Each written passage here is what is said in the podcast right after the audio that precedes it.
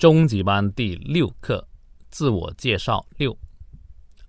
I am very thoughtful. I am very caring. I'm a person who cares about others.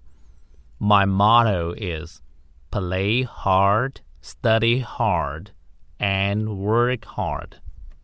I do as much as I can every day. I don't waste any time. God only gives us a certain period of time. He wants us to make the best use of it. He wants us to enjoy it. 我们来看重点，thoughtful 体贴的这个字的发音有点难哈，第一个咬舌头，thoughtful。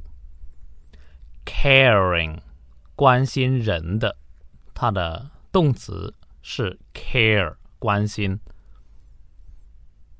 motto，m o t t o 是座右铭。as much as 就是尽力、尽可能的多。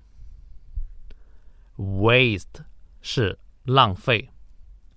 a period of time 一段时间，certain 就是一定时一定的，a certain period of time 是一定时期。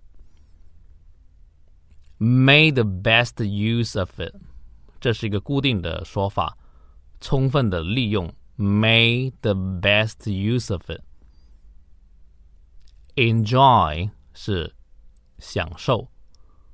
我再读一次。I'm very thoughtful. I'm very caring. I'm a person who cares about others. My motto is play hard, study hard, and work hard. I do as much as I can every day. I don't waste any time. God only gives us a certain period of time. He wants us to make the best use of it. He wants us to enjoy it.